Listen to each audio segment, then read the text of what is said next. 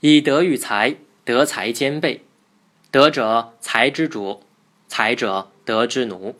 有才无德，如家无主而奴用是矣。积何不魍魉猖狂？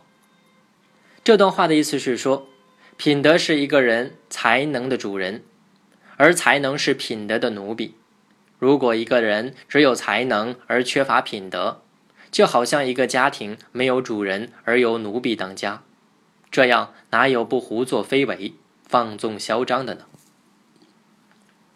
东汉时有个叫王的秀才，十分有才华，为人也很正直善良。有一次，他在京师的一座空房里发现一位奄奄一息的书生，书生拿出十斤金子给他，请他用这些金子为自己办理后事。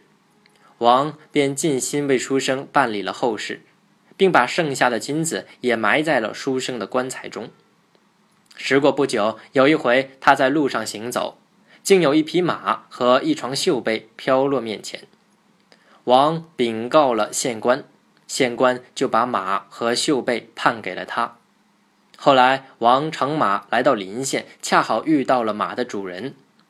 王将马与绣被还给了他们的主人。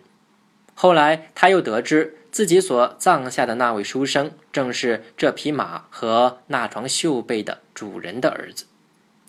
主人非常感激他，称赞他是一个真正的德才兼备的人。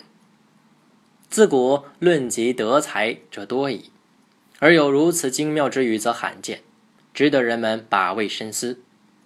德才两者，前为主，后为次，因为德决定一个人的思想和行为，具有最本质、最深层的意义。有才无德，便是心无明主，也就有可能在邪路上发展，倒不如无才为好。